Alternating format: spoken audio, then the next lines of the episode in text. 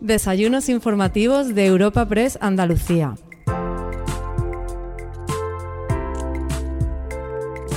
En este desayuno informativo de Europa Press Andalucía que te presentamos hoy, acogemos la visita de dos figuras muy importantes de la política andaluza. Nuestros invitados de hoy son Marta Bosquet, presidenta del Parlamento de Andalucía, y por otro lado, Juan Marín, vicepresidente y consejero de Turismo, Regeneración, Justicia y Administración Local de la Junta de Andalucía. Para moderar y coordinar este mano a mano, contamos con la presencia de Francisco Morón, delegado de Europa Presa en Andalucía, a quien podemos escuchar a continuación.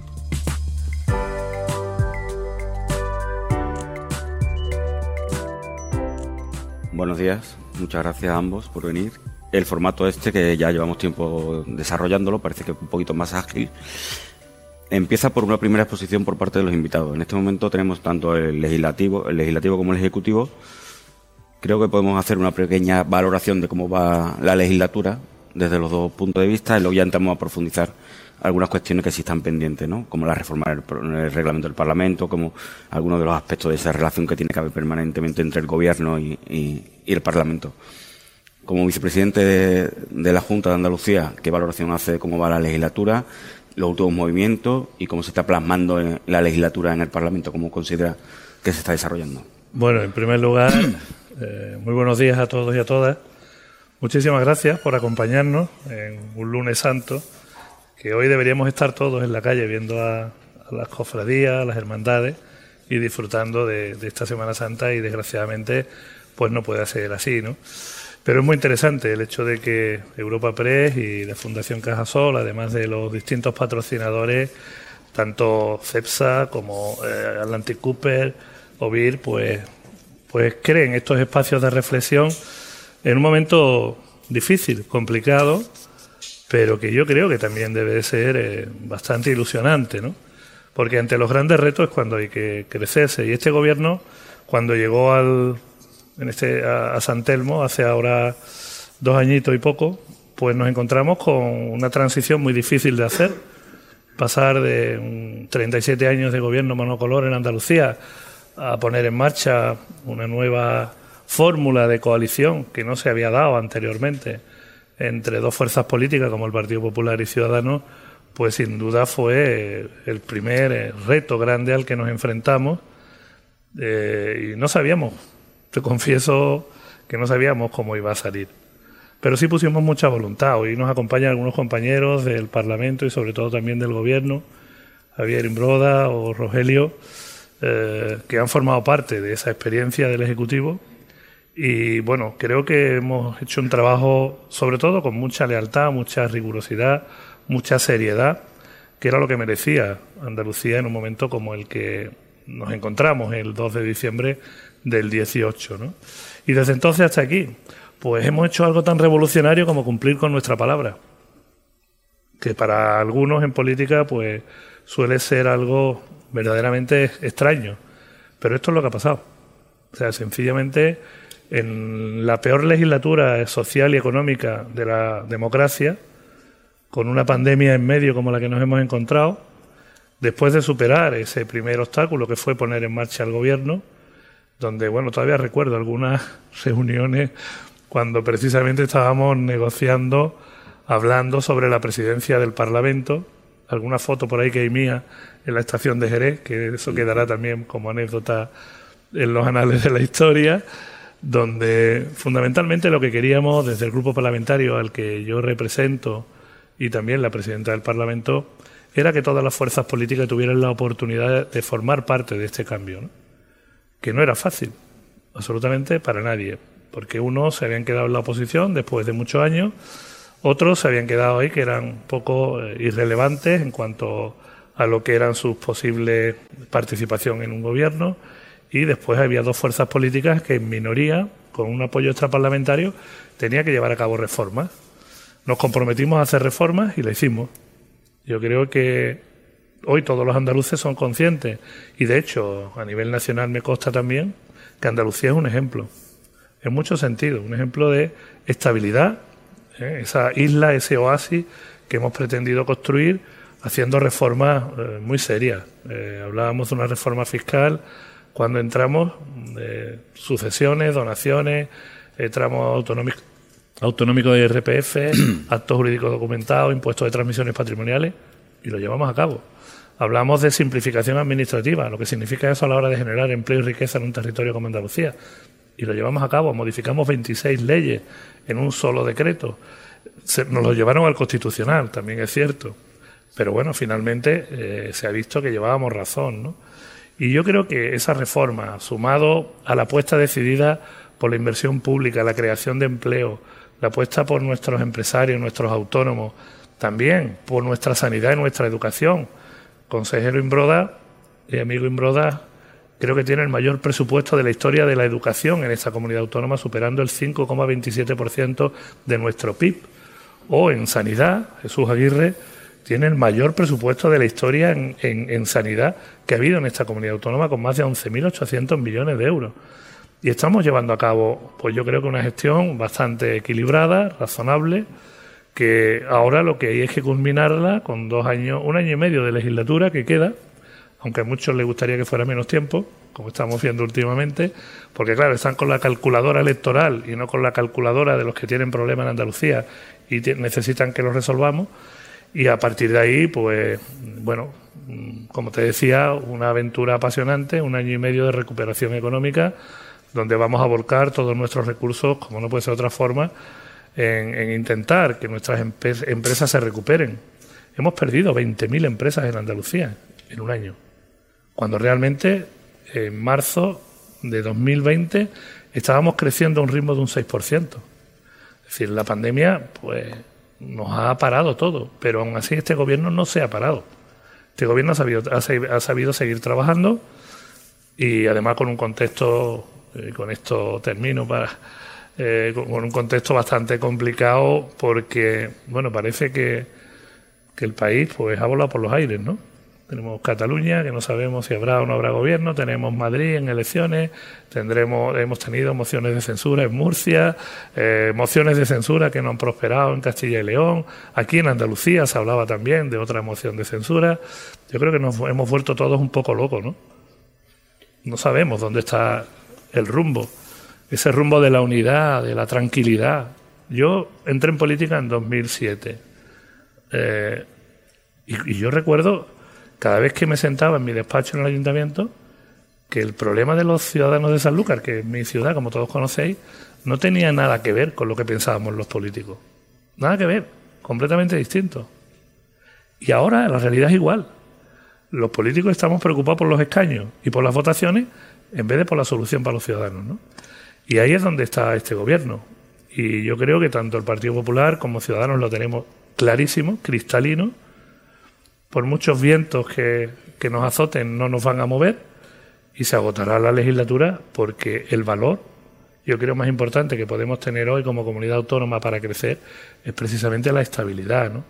Así que ese es un breve resumen, un, poco, breve, resumen. tres, cuatro minutos de lo que yo creo que ha sido esta legislatura hasta ahora y lo que creo que va a ser también. Hablaremos también de, de qué papel ha jugado Ciudadanos en, esa, en ese convulso mundo en el que está España metido ahora mismo. Y el legislativo en el Parlamento es un nuevo periodo en el que el Partido Socialista pasaba a la oposición, llega a un gobierno de coalición varios retos que tenía por delante, como la reforma del reglamento del Parlamento. Ah, se han encontrado ahora también con la ruptura del grupo de Adelante Andalucía. Bueno, si nos, nos cuenta cómo ha sido esa experiencia y por dónde pueden ir las soluciones y, sobre todo, esa reforma del reglamento que es una asignatura pendiente. Bueno, lo primero, buenos días a todos. Muchísimas gracias a todos por, por estar aquí. Y bueno, mi saludo en general. Es verdad que, que, bueno, cuando comencé esta legislatura yo ya sabía o preveía, ¿no? Que no iba a ser una legislatura fácil, ¿no? En realidad había muchos condicionantes que abocaban a que iba a ser una legislatura muy distinta a la anterior. Y es verdad que no porque yo lo diga, sino porque los propios trabajadores de la casa, que hay unos cuantos, siempre lo dicen. Parece que me va a pasar a mí todo y prueba de ello también, pues este último, por ejemplo, paso de, de diputados no adscritos, ¿no? En un número bastante, bastante cuantioso. Pero es verdad que cuando yo adquirí la responsabilidad, sin esperármela, tengo que decirlo, y Juan lo sabe, me fijé varios retos por delante, varios retos y uno de ellos, sobre todo, era fundamental porque creo que el Parlamento de Andalucía, aquí, justamente en Andalucía, tenía que tener su propio protagonismo, porque yo siempre venía viendo que aquí en Andalucía quizás se producía demasiada confusión entre ejecutivo y legislativo. Y creo que el legislativo tiene la herramienta fundamental ¿no? para garantizar el sistema democrático, porque a fin de cuentas es donde está la voz de los, de los ciudadanos. Y entonces, como digo, uno de mis objetivos era sobre todo que se estableciera esa diferencia, ¿no? que el, Parlamento tuviera su propio protagonismo por sí, más allá de, del gobierno. Y creo que a eso, pues, había eh, estaba más que nada justificado por el hecho de, como ha dicho Juan, esos 37 años de, de, gobierno del mismo signo político y por eso quizá aquí en Andalucía se producía esa confusión. Entre ellos, uno de mis retos era sobre todo aperturar el Parlamento, eh, el hecho de que se dé a conocer más. De hecho, yo he hecho visitas a las ocho provincias institucionales, está con todos los alcaldes, presidentes de diputación, delegados del Gobierno. Ahora, como sabéis, estamos celebrando también las mesas fuera del Parlamento. Es verdad que con motivo del COVID no nos ha dado tiempo a visitar todas. Mm. Por ahora hemos estado primero en Almería, ¿no? que por algo era la mía. La semana, hace dos semanas estuvimos en Cádiz y ahora próximamente nos vamos a, a Jaén, porque creo que es bueno también que los ciudadanos de cada provincia que salga también el Parlamento de Andalucía más allá del hospital de la de las cinco llagas. Otro de los retos, pues el hecho también de modernizar la casa, porque es verdad que yo me encontré una casa con una administración que está bastante obsoleta, muy arcaica, y es verdad que quiero darle un empujón a la digitalización, ¿no? Y que podamos también tener en el Parlamento de Andalucía el papel cero. La reforma del reglamento, que bueno, yo ya la tengo terminada porque me vamos, me, me, he empeñado yo personalmente en repasar artículo por artículo y ahora yo por mi parte ya tengo el trabajo hecho, lo tiene ahora mismo el letra mayor y le espero que después de Semana Santa ya podérsela presentar a los portavoces con el fin de, bueno, de que el reglamento, que es lo que yo veía, hacer también la actividad parlamentaria un poco más dinámica, adecuar, lógicamente, muchas contrariedades que hay entre el Estatuto de Autonomía y el reglamento de, de la Cámara Autonómica y sobre todo, como digo, esa dinamización y adecuarla también un poco a las circunstancias. A que, fíjate, la vida política va un poco variando. Otro de los retos que me preocupaba bastante es la transparencia. Creo que es fundamental. Además, eso va en el ADN de Ciudadanos, ¿no? Y creo que de ahí, pues, por ejemplo, una de las cuestiones, ¿no? La ley antifraude y corrupción, que ahora mismo ya ha tenido su entrada en el Parlamento de Andalucía con una oficina antifraude que dependerá también del Parlamento de Andalucía. Pero como digo, transparencia. Yo me encontré un Parlamento autonómico que estaba en el puesto 18, estábamos en el último puesto en materia de, transparencia y, bueno, pues afortunadamente mejorando toda la información, tanto de, del propio funcionamiento de la Casa, de diputados, en materia de contratación, de gestión económica, administrativa, pues ahora mismo puedo decir orgullosa que estamos en el puesto 7 y, y con ánimo de ir subiendo. La accesibilidad, un tema que me preocupa y me ocupa bastante. Eh, quería que el Parlamento de Andalucía, quiero que cuando yo me vaya, que el Parlamento de Andalucía sea la casa más accesible de todas las asambleas legislativas. Y hemos hecho ya muchísimas obras eh, en ello y ahora seguimos adaptando también con oferta pública de empleo para personas con discapacidad, que ya tenemos también trabajando allí. Y una cuestión también fundamental, que creo que también importante y destacable en esta legislatura, el hecho de la renovación de los órganos de extracción parlamentaria. El defensor del pueblo, ¿no? Lo tenemos allí, hola Jesús. el Consejo de Dirección de la RTVA, audiovisual, la Cámara de Cuentas, eh, que como sabéis llevaba ya mucho tiempo con órganos que estaban ya, en fin, ya eh, pasado de, de su plazo de, de, mandato y bueno, creo que era fundamental y afortunadamente se han podido conseguir en esta legislatura la mayoría suficientes que no han ocurrido en esta última para poder renovarlos, que creo que es sano, ¿no? La renovación de las instituciones porque eso mejora la, calidad democrática. En fin, como digo, pues muchas cuestiones, muchos retos por delante que creo que afortunadamente se van consiguiendo. Es verdad que con motivo del COVID, pues hay muchas otras cosas que están impidiendo que se pueda seguir, eh, que ha impedido quizás que las cosas vayan con la celeridad que a mí me gustaría, porque a mí me gustan eh, las cosas rápidas. Por eso entiendo que el decreto de agilización administrativa será también por mi deformación profesional como abogada que sufrió durante muchos años las demoras de la administración y entonces creo que ese decreto de, vamos, de reducción de trabas administrativas y agilización una de las mejores cosas que ha podido hacer hacer este gobierno. Era una de las cuestiones que, como Juan sabe, estaba dentro del acuerdo de gobierno entre Partido Popular y Ciudadanos, junto con otras muchísimas, que ya está casi prácticamente, Juan, ¿no? El 100% cumplido y eso creo que es fundamental porque, a fin de cuentas, lo que viene a agilizar, ¿no? La, la economía, que, que, es fundamental y es lo que nos demandaban desde siempre los autónomos, las pequeñas empresas y, y demás. Esa reforma del reglamento, ese reglamento que va a presentar a, a los grupos, ¿cree que va a tener la acogida para que salga adelante y va a ser el reglamento que usted quería usted entiende que necesita la Cámara Autonómica? Pues yo espero que sí, porque yo llevo trabajando muchísimo tiempo, como yo digo, voy, he ido vamos, he ido artículo por artículo, ¿no? Que yo, en fin, mi, mi formación jurídica pues también me permite un poco atreverme a, eso, ¿no? Por así decirlo. Ahora bien, lógicamente con la supervisión de, los servicios letrados de la Cámara Autonómica. Pero yo espero que sí, la verdad, porque, aún con independencia de que lógicamente en el trámite parlamentario todos los grupos políticos, yo lo que espero, puedan aportar para mejorar, pero creo que es necesario que hay muchas cuestiones, que eh, muchas cuestiones donde, por ejemplo, había lagunas, ¿no? Que quizás yo muchas le he tenido que suplir también con resoluciones de, de presidencia por ejemplo, a la hora de, del nombramiento de, los distintos órganos de extracción parlamentaria, cuando hay que sumar también esa, esa paridad, nos encontrábamos con que si no se alcanzaba esa paridad por parte de los grupos parlamentarios, volvíamos otra vez a bloquear los nombramientos.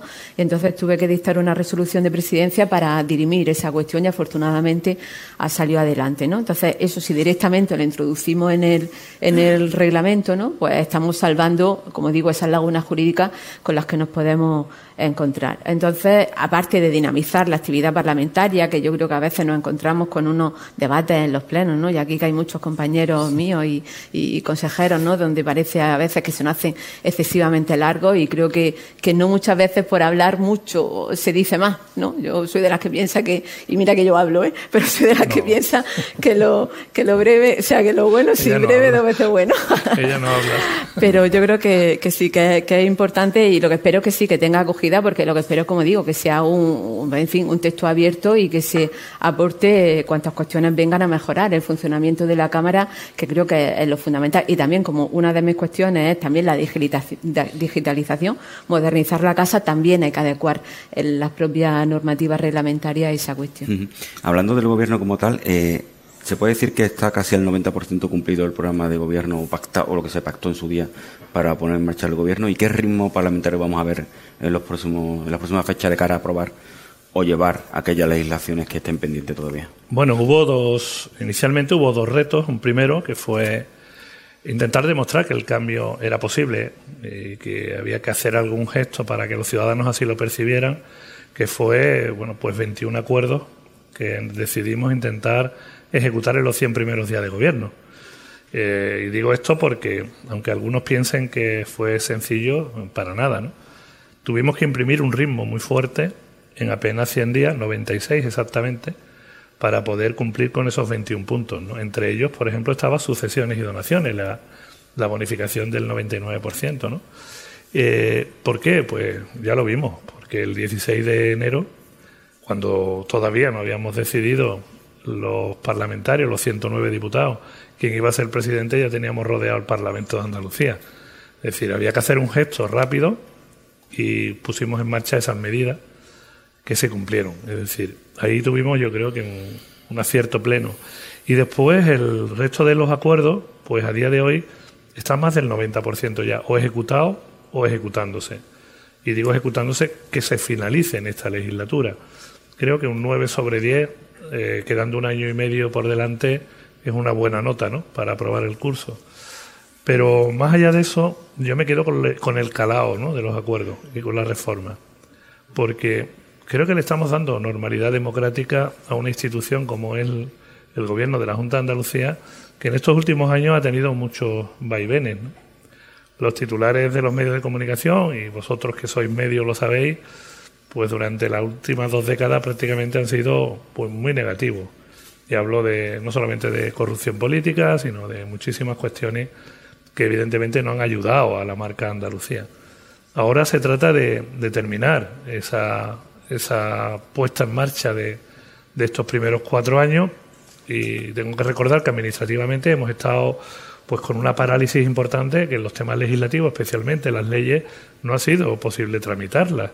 El Parlamento ha estado bajo mínimos, eh, con una actividad de la Diputación Permanente, con un eh, Parlamento donde en las sesiones y en las comisiones pues hay una representación muy reducida de los grupos parlamentarios, porque no es posible, por aforo y por muchas mm. otras cuestiones.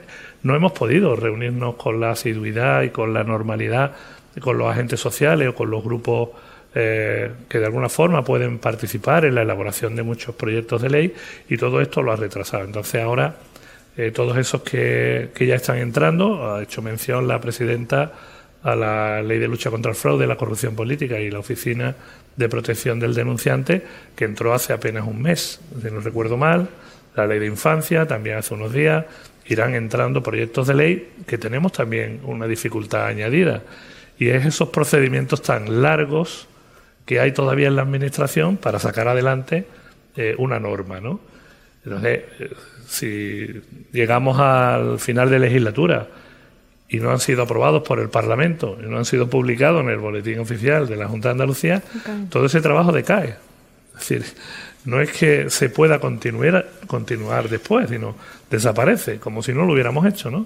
Si este proyecto, por ejemplo, por centrarme en uno, la Ley de Lucha contra el Fraude y la Corrupción Política y la oficina, no se eh, aprueba definitivamente antes del verano de 2022, pues decaerá y tendremos que empezar otra vez de cero. Yo creo que ese, esas son las cuestiones que ahora van a quedar por llevar a cabo. La ley de buen gobierno.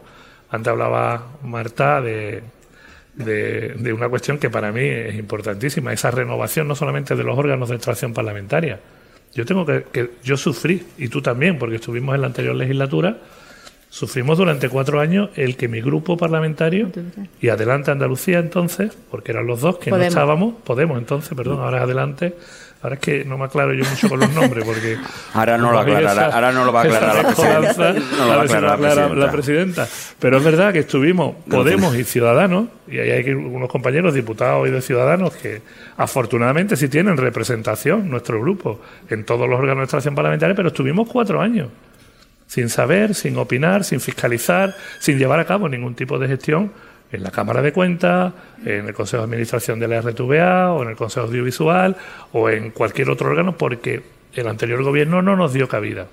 ¿Y fue culpa del PSOE? No. Y lo siento, ahora son mis compañeros de viaje, pero fue culpa de las dos formaciones políticas que tenían la mayoría cualificada, que eran el Partido Popular y, y el PSOE, para renovar esos órganos. Y no se ponían de acuerdo entre ellos.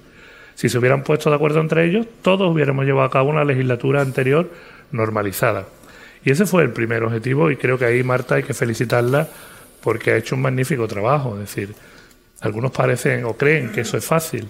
No, ya gestionar un parlamento. Eh, bueno, yo es que tengo debilidad por, por la presidenta, como sabéis, compañera desde hace mucho tiempo y además de su profesionalidad y de su compromiso. Pero el trabajo que han hecho eh, es muy difícil de hacer en muy poco tiempo, porque en apenas seis meses ya se renovaron algunos de esos órganos. Y eso es a base de negociación de los grupos parlamentarios, pero sobre todo de gestión. Y ahora, cuando habla del reglamento, que la estoy escuchando, que me, se me ponen los pelos de punta, porque sé lo difícil que va a ser poner a los grupos parlamentarios para renovar el reglamento. ¿eh? Yo, si me preguntara, no soy experto en la materia, alguna experiencia tengo, yo no entiendo después de, pues entré en el 2015, estamos en el 21, seis años más o menos, ¿no? Larguito. Yo, seis años después, todavía no entiendo qué hace el grupo que sustenta al gobierno preguntándole al gobierno. Miren ustedes, yo no entendía en la anterior legislatura cómo el PSOE tenía 18 preguntas en los plenos para preguntarle al gobierno del PSOE y Ciudadanos tenía dos. Es que no lo podía entender. Yo siempre pensé que la, quien fiscalizaba al gobierno era la oposición. Pero me encontré que no, que quien fiscalizaba al gobierno no era la oposición, sino que el reglamento estaba hecho para la alabanza y gloria del trabajo del gobierno. Y eso que hoy estoy en el gobierno, lo sigo denunciando y le sigo pidiendo a la presidenta que lo corrija. Porque creo que si creemos en la democracia, si creemos en los valores que la democracia representan, al menos para las personas que venimos a intentar hacer todo lo posible por la sociedad en la que vivimos, eso hay que cambiarlo. O sea, yo hay cosas que todavía, por eso digo, Marta, que te queda un trabajo después de Semana Santa largo que hacer con esa reforma. no hay miedo. Lo sé.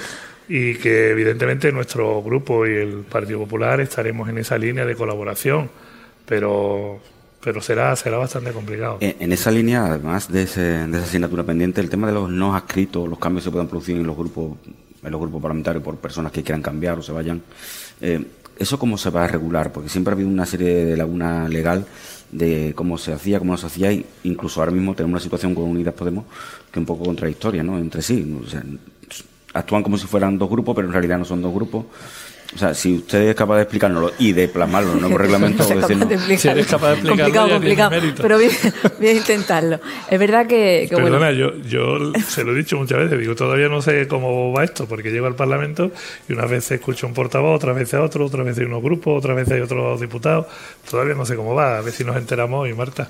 Bueno, es, es complicado. Es verdad que la situación que se ha producido en el Parlamento de Andalucía es complicada porque es verdad que tampoco tiene tenía tenía precedentes, pero bueno, yo ya soy consciente, como me dicen, ¿no? que todo me va a pasar a mí, ¿no? Con lo cual saldré más sabia seguramente cuando acabe la legislatura.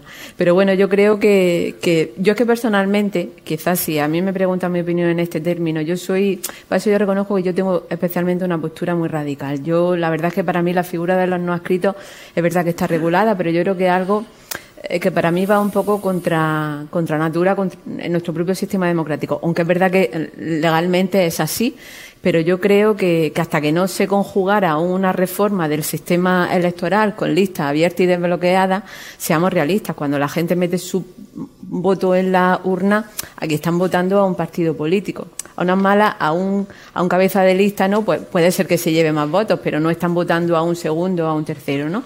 Entonces yo soy de las que piensa que, que, que, en fin, para que realmente un diputado pueda tener el quedarse con su acta, eso sería si lleváramos acompañado una, con una reforma electoral de lista abierta y, bloquea, y desbloqueada. En consecuencia, yo creo que, que, bueno, que es verdad que ahora mismo la situación legal es la que está ahí y un diputado, el acta es suya, ¿no? Y, y aunque o él ya deje de comulgar con el partido o el partido deje de, de comulgar con él, tiene derecho a mantener su acta, pero es verdad que yo creo que lo que no se puede hacer en un, en un parlamento, en una asamblea legislativa, es legitimar, en este caso, por ejemplo, como lo que ocurre en el Parlamento de Andalucía, ¿no? donde sabemos que Ahora mismo el grupo de no escritos, unos representan a una, ahora son de una ideología política y otros son de otra ideología política, y lo que tampoco puede ocurrir que en el Parlamento de Andalucía se legitimen fuerzas políticas o ideas políticas que no han obtenido su representación en la urna de forma legítima por el pueblo andaluz. Yo eso como presidenta del Parlamento de Andalucía no lo puedo permitir. Yo tengo que defender que en el Parlamento de Andalucía hay cinco fuerzas políticas que son las que están representadas por voluntad de los andaluces y más allá de eso no hay ninguna otra representación política. Con lo cual, es verdad que los diputados no adscritos tienen su derecho, que ahora mismo lo establece el reglamento, de poder estar, por ejemplo, en una comisión, tienen también su, su cupo de preguntas orales en el Pleno, pero lo que no pueden tampoco es actuar como grupos políticos, porque entonces lo que estaríamos es defraudando a los propios ciudadanos andaluces, que ya han votado a cinco fuerzas políticas, no más. En consecuencia, en las próximas elecciones, si se presenta y saca representación, pues oye, estupendo. Serán porque habrán querido los los andaluces, con lo cual la reforma que ahora mismo, como sabes, también se está llevando a cabo en el, en el Parlamento de Andalucía, una, una reforma para adecuar el pacto de transfugismo a, a la Cámara Autonómica, pues bueno, creo que, que, en cierta manera viene a ser acorde. Y es verdad que existe quizás un poco eh, las discusiones, no hay una doctrina unánime, porque todavía se defiende el hecho de que las actas sean personales, pero yo reconozco, ya lo he dicho, que para mí eso de que el acta sea personal debería de venir acompañada de una reforma electoral con listas abiertas y desbloqueadas que por otro lado es lo que siempre, por ejemplo, hemos defendido desde Ciudadanos. Eh, ese calendario legislativo, o sea, llevar las leyes que quedan pendientes, ese funcionamiento del Parlamento, ¿se va a ver más duro o va a ser más complicado con la actitud de Vox que estamos viendo últimamente y todo a raíz de esas mociones de censura que se han presentado y el papel que ha jugado Ciudadanos en todo eso, que después lo hablaremos, pero ¿cree que va que este tramo de gobierno de legislatura va a ser más complicado por esa actitud que Vox puede mantener? Yo creo que más complicado de lo que ya hemos pasado no, queda nada, vamos. Como quede algo más, mejor nos vamos, porque te confieso que, que ha sido un año y medio terrible. Eh, empezamos con la aprobación, tengo que recordar, 2018, prórroga del presupuesto. Tuvimos que eh, aprobar presupuestos 19 y 20 en un solo año. Hubo que negociarlo. Ya vimos con quién se podía negociar y con quién no por mucho que después te digan, no, yo, la mano siempre está tendida, estás, estamos aquí para, estamos para colaborar. Mentira, o sea, sencillamente mentira. Eh, nada más que podíamos negociar con una fuerza política que era la única que se prestó para poder hablar ¿no? de reforma. Y yo creo que le ha ido bien, en este caso, porque precisamente mostrando su apoyo, al final los sondeos dicen que, que los andaluces lo, lo ven más útiles, ¿no? Eh, que a otras que están en la oposición, sencillamente para eh, bueno, intentar derrocar al gobierno, no, no, no con otra función. Pero bueno, aprobamos dos presupuestos, 19 y 20. Y terminamos el 19 encima con superávit. Y empezamos el 20 y terminamos el 20 con el presupuesto 21 aprobado y también en equilibrio presupuestario. Es decir, eso ha sido muy difícil. Y en medio gestionar una pandemia. Yo creo que cuando el 14 de marzo se nos para el mundo, porque se nos paró el mundo, algunos pensaban que era para 15 días. Yo mismo lo pensaba, ¿eh? os recuerdo la primera vez que me dijeron te tienes que confinar y quedarte en casa, aunque nosotros no nos hemos quedado, ninguno de los miembros del gobierno, los que tienen representación, hoy nos acompaña también el delegado del gobierno, sabe que hemos trabajado todos los días porque era nuestra obligación, pero se nos paró el mundo y nos dijeron, nos, paramos para 15 días, estamos en casa 15 días, no preocuparos. Yo recuerdo cuando me decían mis hijos, yo 15 días en mi casa encerrado, papá, ¿puedo bajar? En fin, aquello era terrible. Y hemos llegado a una situación donde hemos tenido que gestionar muchos recursos, muchos decretos, y hemos necesitado apoyo. Y no lo hemos tenido tampoco. Sino que le pregunten a Javier cuando tuvo que empezar las clases presenciales. Lo iban a matar. No lo mataron porque no podían. Yo recuerdo cómo se incendió la educación en el verano, en agosto de 2020, por parte del Partido Socialista, que, bueno, que hasta yo le preguntaba, oye Javi, ¿tú estás seguro? Me decía, hombre, Juan, mi equipo, algunos compañeros están aquí, me aseguran que llevando a cabo estas medidas podemos poner en marcha la legislatura. Perdón, el curso escolar con normalidad presencial. Y yo le volví a preguntar mil veces, de verdad, te reconozco que, que fui muy pesado, pero es que yo tenía un miedo que venía provocado del ruido que había en la calle y del ruido que había en el Parlamento. O sea, yo tenía la sensación de que los colegios estaban ardiendo, había fuego en todos los colegios, un terremoto, algo así parecido, incendiado.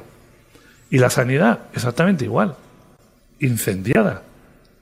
Colas en los hospitales, que no sé qué, la gente. Parecía que estábamos en algunas imágenes de estas que desgraciadamente hemos visto en muchos países que la gente estaba hacinada por ahí los cadáveres porque la COVID ha hecho verdaderas atrocidades ¿no? con, esta sociedad. Y había que aprobar refuerzos y ayudas para la educación. Y había que aprobar decretos para las empresas. Había que aprobar decretos porque no se podían tramitar leyes. Eh, no hemos hecho decretos porque no se podían tramitar por ley, por, ley. Eran asuntos de extrema urgencia y necesitábamos recursos. Tuvimos que hacer modificaciones presupuestarias. Llevamos del presupuesto ordinario más de 2.500 millones de euros a nuestra educación y a nuestra sanidad para contratar profesionales, para comprar materiales, y eso se aprobó por decreto en el Parlamento, en la Diputación Permanente y en los plenos que la presidenta convocaba. Y te, recuerdo que salió adelante con el apoyo de una fuerza política que fue la misma que nos ayudó, en este caso, o ayudó a los andaluces a sacar adelante los presupuestos y todo el trabajo que se ha venido haciendo hasta ahora. Ese es el escenario legislativo que hemos tenido. Y ahora, a mí lo que me preocupa y lo confieso, es que muchos de esos trabajos de legislativos que se han iniciado, pues no vayan a ver la luz en esta legislatura. Y es, y es lamentable porque podríamos llevar a cabo muchas más reformas que ya quedaran fijadas como bases, como pilares para esa nueva sociedad del siglo XXI que necesita Andalucía. Hablo en materia económica, hablo en materia administrativa, hablo en materia legislativa, hablo en materia fiscal, educativa, sanitaria, es decir, todas esas reformas que Ciudadanos vino a hacer a Andalucía en el 2015 y que ahora con el Partido Popular estamos llevando a cabo, algunas se van a quedar fuera sencillamente por los tiempos, porque es que los procedimientos son eternos. Una ley no puede estar 18 meses tramitándose en un Parlamento eh, por los grupos parlamentarios y eso hay que darle una solución, igual que eh, a muchas otras cuestiones que evidentemente la presidenta conoce perfectamente. Así que yo creo que lo que nos resta mm, va a seguir siendo complicado, pero no más de lo que ya ha sido llegar hasta aquí. No, prevé que Vox pueda radicalizar un poco más su postura en este tiempo que Bueno, yo creo que tiene que hacer su trabajo en la oposición y eso es respetable. Vox y el resto de fuerzas políticas, tanto el Partido Socialista como Adelante, tienen que hacer su trabajo y Vox pues tiene un escenario tiene un posicionamiento mucho más extremo y mucho más radical que lo puedan tener otras formaciones políticas y bueno, hace su, su labor. Si lo va a endurecer lo suficiente como para que algunos proyectos de ley o algunas ayudas no salgan adelante, pues no lo sé, sinceramente, pero tampoco me preocupa, le debería de preocupar a Vox y le debería preocupar al PSOE y le debería preocupar Adelante Andalucía cuál es su papel realmente en un momento en el que los ciudadanos andaluces los necesitan, ¿no? Si solamente mirar las elecciones y los escaños, que pueda haber dentro de un año y medio, aunque tanto el PSOE por una cosa, que es que precisamente la señora Díaz creo que no quiere enfrentarse a primaria, pues quiere adelantar las elecciones, y Vox por otra, porque está viendo que en los sondeos pues parece que le va bien, pues tengan ese interés. Yo Sinceramente, creo que los que miren a las elecciones y miren a los sondeos y miren a los escaños se equivocan. Ahora hay que mirar de frente a los problemas que tienen los andaluces, ser capaces de mirarle a la cara y decirle a un empresario si le puedes ayudar o no le puedes ayudar. Y a una familia si necesita tu ayuda, si también puedes dársela o no. O a los sanitarios si necesitan el material y todo, eh, todas las inversiones que se están haciendo, si eso somos capaces de hacerlo o no. Igual que a nuestra educación, a todos los sectores, en definitiva, no nos podemos quedar con ninguno al margen. Eso es lo que los andaluces yo creo que merecen. Y cuando lleguen las elecciones, pues que voten a quien ellos crean, que mejor lo pueden hacer por su tierra. ¿Qué más da? Yo me presenté en las primeras elecciones con cero escaños, 15 días antes, conseguimos nueve. Y empezamos a hacer reformas. Sucesiones, ¿de acuerdo? Me está diciendo Julio que sí. ¿Te acuerdas? Sucesiones, donaciones, y éramos nueve solo, ¿eh? No hacían falta 40, ni 47, ni, ni 80, ¿no? Y eso es lo que ahora mismo yo creo que tenemos que hacer todos. Así que si ellos endurecen su posición y dicen no por el no, pues que lo expliquen, que sean coherentes, pero nosotros vamos a seguir mirándole a los ciudadanos andaluces a la cara, de frente y sin volver la mirada. Y si eso es bueno para las urnas, pues lo será. Y si no, pues nos vamos a casa, que no pasa nada. No pasa absolutamente nada, allí venimos. Habla de un año y medio malo, difícil, Mm, lo que viene internamente de Ciudadanos también parece malo, difícil. no, no, eh, eso no es así. Yo diría que no. Es verdad que, bueno, vamos a ser realistas, ¿no? Estamos atravesando Ciudadanos ahora mismo un, un momento difícil, pero yo creo que, en fin, nosotros siempre lo decimos, y es verdad que ser de Ciudadanos no es fácil, ¿no? Y eso lo decimos y es una gran realidad, porque es verdad que estar en el centro ahora mismo político, en una situación donde, desgraciadamente, para mí, digo desgraciadamente, creo que la situación política es excesivamente crispada, excesivamente polarizada, y esa polarización la estamos llevando también a los ciudadanos con esa polarización afectiva. Y es verdad que parece que los bloques tienden más a, o sea, lo que tú estimes a tu fuerza política es directamente proporcional al odio que le puedas tener a lo otro. Y eso yo creo que esos discursos de odio que a veces tenemos también se ven, desgraciadamente también para mí, ¿no? En, el ámbito político al final lo acabamos extrapolando a la, a la sociedad y creo que flaco favor, porque es verdad que aunque mm, pueda parecer que el hecho de que ahora haya más fuerzas políticas de distintas ideologías, eso pueda parecer que en realidad más se acerca a ese pluralismo político que consagra nuestra Constitución. Para mí, sin embargo, creo que flaco favor le estamos haciendo a la democracia, porque creo que la situación que tenemos ahora, como digo, tan sumamente polarizada, al final lo que estamos consiguiendo es que los ciudadanos cada vez desconfíen más en sus representantes públicos, desconfíen más en las instituciones, porque ven que en realidad parece, como ha dicho Juan, que nos estamos más peleando más que en realidad preocupándonos por sus problemas y en consecuencia, pues eso es lo que viene a debilitar el sistema democrático. Yo una cuestión que tengo clara. Por eso es por lo que yo tengo, si lo tenía el convencimiento ya desde el año 2013, cuando yo me afilié a Ciudadanos, ahora, justamente con la situación, como digo, tan sumamente polarizada y crispada que tiene la sociedad y, y el ámbito político, que lo extrapola a la sociedad, es más necesario que nunca un partido como Ciudadanos, porque somos los únicos capaces que somos mm, capaces de aunar las voluntades de un lado y de otro sin irnos tampoco al extremo. Eh, creo que ayer decía por ahí Pedro J, ¿no? que era necesario salvar a, a, Ciudadanos, ¿no? porque este país sería peor sin un partido político como Ciudadanos. Este, este país ahora mismo necesita más que nunca un centro político eh, moderado, liberal, donde nosotros, como hacemos nosotros, ¿no? velamos por dinamizar la economía, pero a la vez también preocupándonos por las políticas sociales. Yo creo que Ciudadanos tiene mucho futuro. ¿Cuál es nuestro problema ahora? Que tenemos que hacérselo ver a la sociedad. Eso quizá ahora mismo nuestro gran reto que tenemos por delante, ¿no? Hubo un momento donde Ciudadanos ilusionaba y yo estoy convencida que vamos a conseguir, conseguir otra vez ilusionar. Juan lo decía, ¿no? Nosotros lo que sabemos es trabajar y quizá a lo mejor estamos tan pendientes del trabajo que no estamos pendientes en otras cuestiones. Ahora se lleva mucho, como yo digo, ¿no?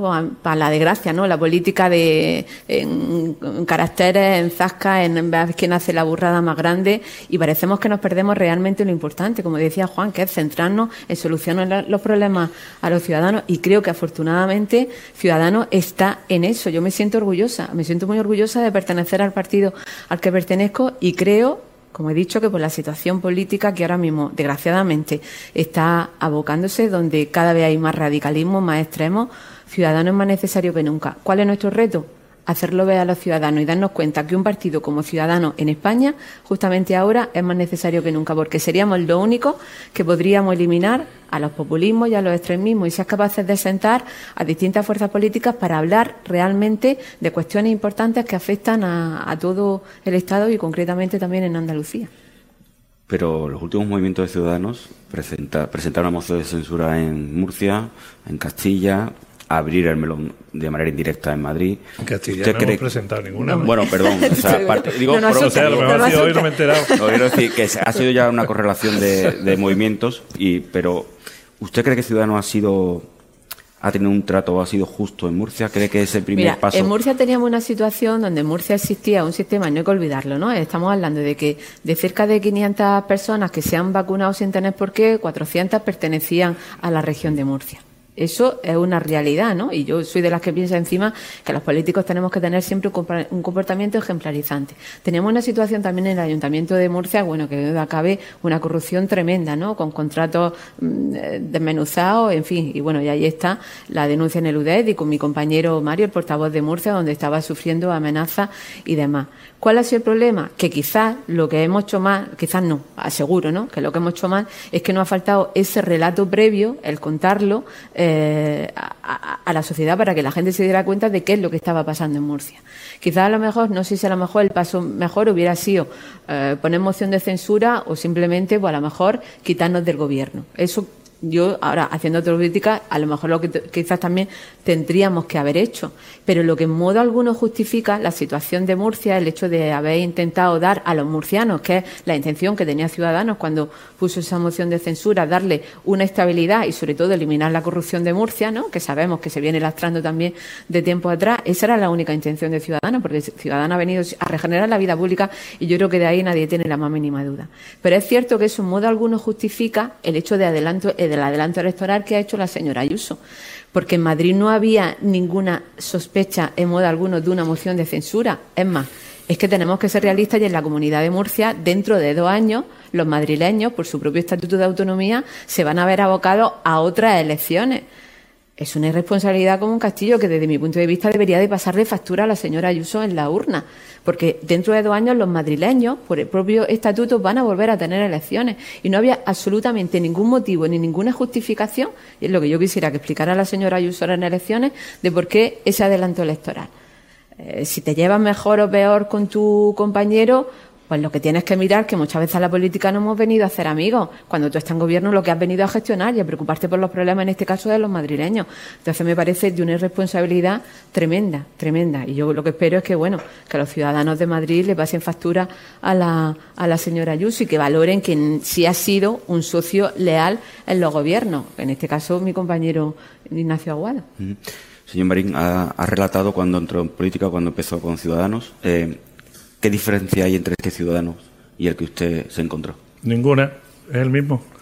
Los valores son los mismos, las personas que estamos aquí, que decidimos entrar, seguimos aquí y lo sencillamente el ciudadano siempre ha tenido la puerta abierta para el que quiere entrar y el que quiere salir. En ese sentido, pues hoy estamos en una situación, como bien decía Marta, bueno, estamos atravesando un bache, pero nos vamos a recuperar, seguro. ¿Por qué? Pues porque es imprescindible que en la política española haya un centro político liberal progresista como el que representa a Ciudadanos. Yo, eh, ahondando en lo que también comentaba, eh, me recordaba mucho ahora cuando te estaba escuchando, Marta, la señora Ayuso, eh, a la señora Susana Díaz. decías tú que explique. Hace dos años yo estoy esperando que explique la señora Susana Díaz por qué convocó elecciones el, el 8 de septiembre del 18. No lo va a explicar, porque el único objetivo era sencillamente ganar escaños, ver la oportunidad política eh, y, convocar elecciones. ¿A quién se le ocurre convocar unas elecciones hoy para que dentro de un año y medio tenga que estar convocando otras? O sea, los madrileños se van a someter a tres procesos electorales autonómicos en cuatro años. Esto ya es eh, rizar el rizo de una forma increíble y todo por, por, por, lo que hemos visto. Y además, bueno, también hemos comprobado como había un Partido Socialista que estaba esperando la oportunidad. Moción de censura, no solamente la que estaba acordada eh, en, en, en, Murcia, sino la de Castilla y León, la de Madrid, y ve, vete, vaya usted a saber si alguna más. Lo que ocurre es que no le ha salido. ¿Por qué? Hombre, en primer lugar yo quiero también hacer una salvedad. El Partido Popular, igual que Ciudadanos seguramente, y que otras fuerzas políticas, no es igual en todos sitios, afortunadamente. Ayer mismo escuchaba unas palabras del señor Alfonso Fernández Madueño, Mañu, como es Mañueca, que se me atasca ese apellido siempre, el presidente de, de Castilla y León, y decía que él nunca ha tenido ninguna duda de Ciudadanos, ni de Inés Arrimada, ni de mi compañero Paco Igea, porque siempre han cumplido sus compromisos. Nosotros en Andalucía no solamente lo vamos a cumplir, lo hemos cumplido, sino que lo vamos a cumplir. Pero es que donde hemos estado siempre hemos cumplido nuestros compromisos. Y en Madrid, pues yo creo que la señora Ayuso sen sencillamente miró la calculadora de, de los escaños. Y lo voy a enlazar, si me lo permites, Paco, con algo que podría haber sucedido aquí en Sanlúcar si Juan Manuel Moreno Bonilla hubiera pensado de la misma forma que la señora Ayuso. Y es que hubiera convocado elecciones esta semana. Porque los sondeos le dan una subida muy importante. Pero aquí hay un compromiso. El Partido Popular de Andalucía no es el mismo que el Partido Popular en otros sitios. Igual que probablemente Ciudadanos, otras formaciones políticas tampoco. Y eso creo que es una ventaja ahora mismo para nuestra comunidad autónoma. Creo que Andalucía está en una posición, en la pole, ¿eh? Eh, para poder salir y competir ahora en un año de recuperación económica donde el valor más importante, la gasolina más importante que puede tener nuestro Fórmula 1 es la estabilidad. Eso no lo puede decir mucha gente, ¿no? Y esa estabilidad es la que nos va a permitir recuperar empleo, la que nos va a permitir crecer económicamente, la que nos va a permitir tener más recursos para ayudar a nuestros conciudadanos. señor Marín, eh, usted siempre ha estado más cercano quizás a las tesis de Albert Rivera que a, que a las de Inés Arrimada, ha entrado a la ejecutiva, a la permanente de, de la dirección. ¿Usted está cómodo con Inés Arrimada y con la actitud última de Inés Arrimada? ¿Usted se considera que este ciudadano andaluz que cumple, como usted dice, está reflejado en la figura de Inés Arrimada? Mira, Inés no tiene, eh, para mí, ningún género de duda que es la líder absoluta de este proyecto político y la persona en la que yo tengo depositada toda mi confianza como mis compañeros. Perdimos al ver eh, por un resultado electoral que dio un ejemplo a este país que nunca se había dado. Es decir, ¿Cuándo un político ha asumido responsabilidades por perder unas elecciones? Nunca, siempre le ha echado la culpa al director de campaña, a la empresa que contratamos, a la oposición.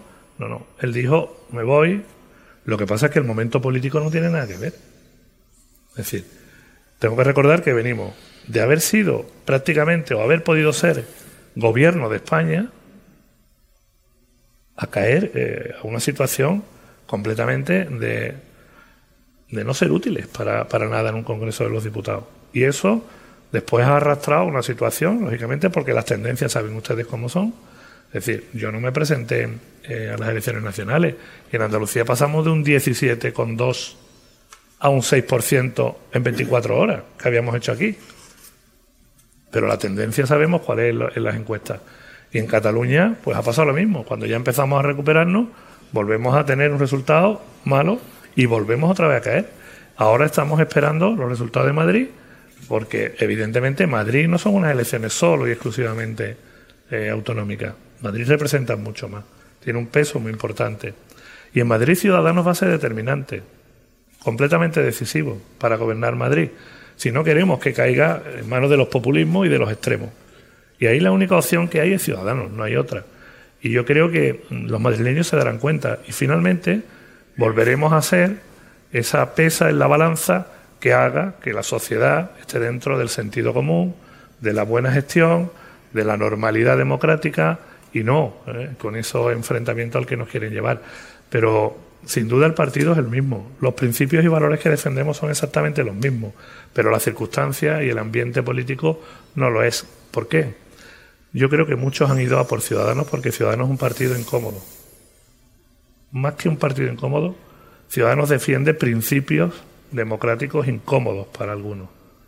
Y eso es lo que realmente nos ha llevado a esta situación. Pero aviso a navegantes, que se vayan preparando porque vamos a recuperarnos y vamos a volver a dar la batalla, no solamente en Madrid, allá donde estemos. Este es un proyecto político que vino a quedarse, por mucho que algunos quieran desterrarlo de esta tierra. Así que seguiremos trabajando en esa línea. Como decía Marta, ser de ciudadano no es nada fácil, es mucho más fácil ser de otras fuerzas políticas, pasa como en el mundo del deporte, ¿verdad, Javi? Es más fácil ser del Madrid, del Barcelona, que ser del Levante o ser del Granada, pero mira, ahí está el Granada peleando también por la Champions. Ha destacado la actitud de Albert Rivera de marcharse después de unos malos resultados.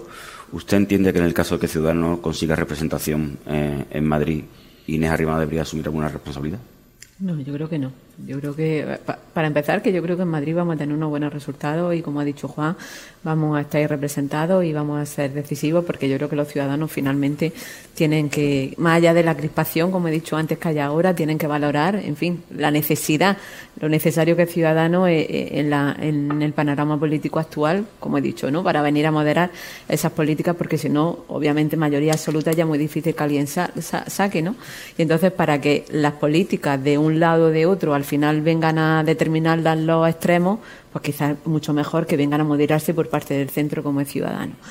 A partir de ahí, pues bueno, yo creo que, que, bueno, para mí yo tengo claro, ¿no? Como ha dicho también Juan, yo creo que Inés es la líder indiscutible de, de este proyecto político de, de Ciudadanos. Es verdad que, que todavía, eh, como desde. Hay que pensar que Inés lleva en la presidencia un año, ¿no? Prácticamente, Juan. Un año. Y, y, un año donde comenzó justamente marcada por la, por la pandemia, ¿no? Porque recuerdo que, por ejemplo, que esa asamblea ni siquiera pudimos hacerla presencial, donde se eligió a Inés como presidenta, ¿no? Y al resto de los miembros que estamos en ejecutiva, sino que tuvo que hacerse de forma telemática porque ya estaba la pandemia.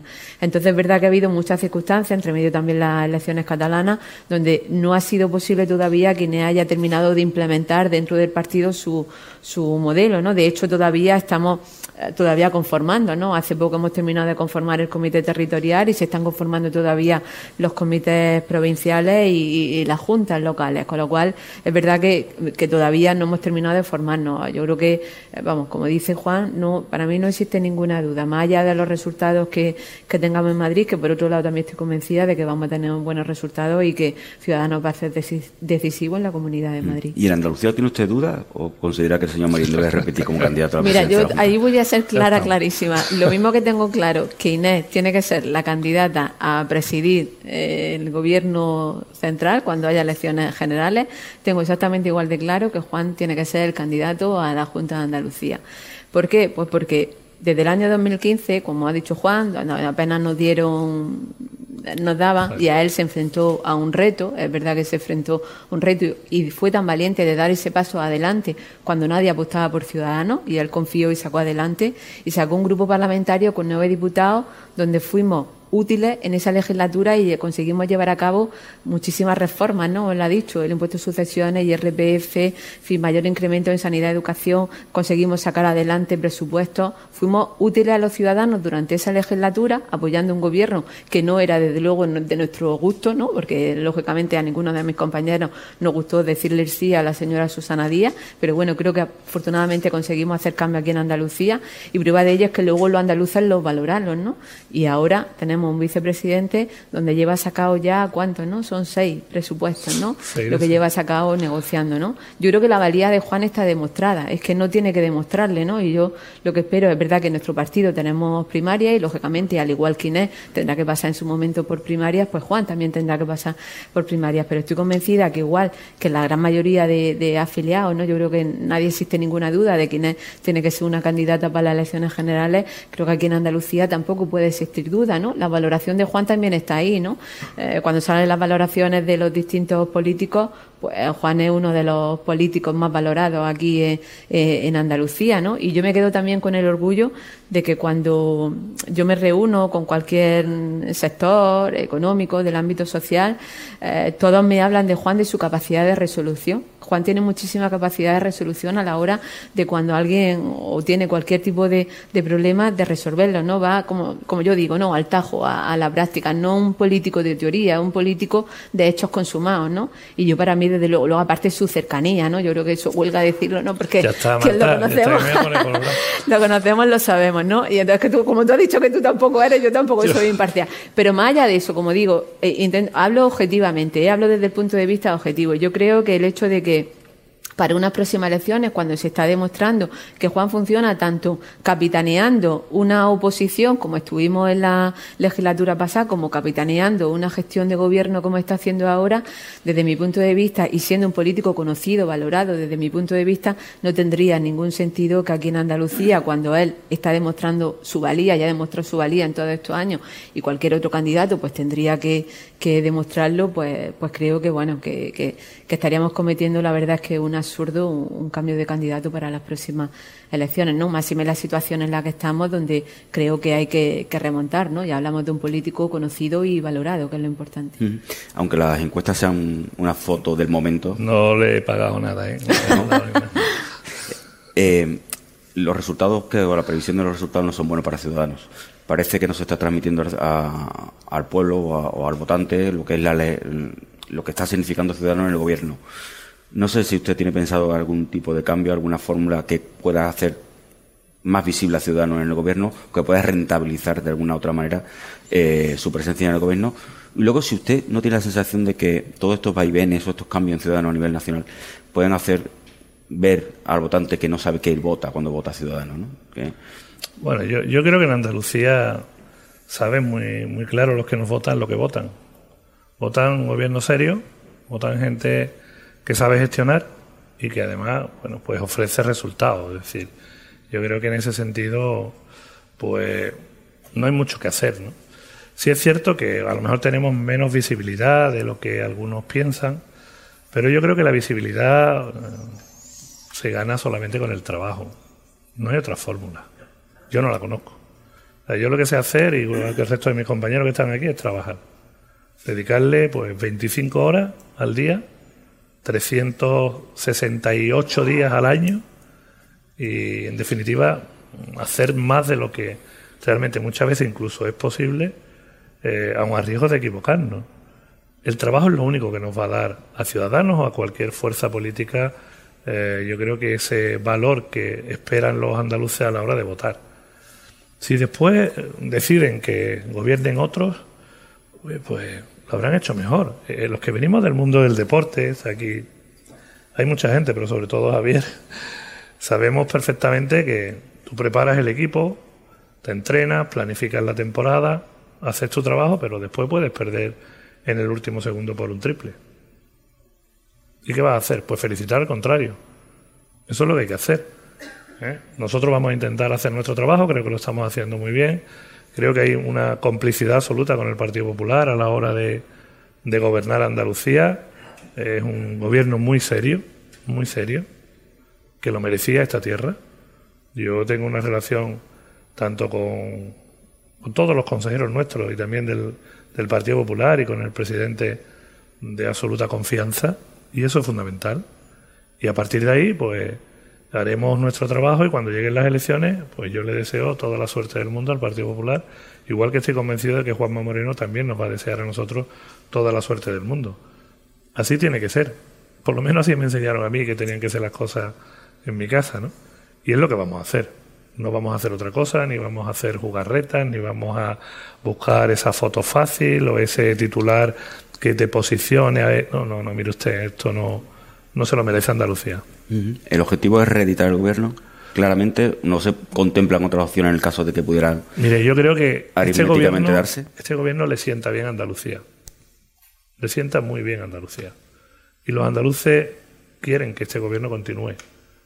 Y para eso, pues, tenemos que hacer un trabajo todavía de un año y medio donde todavía seamos capaces de reforzar más esa, ese, ese sentimiento o esa sensación.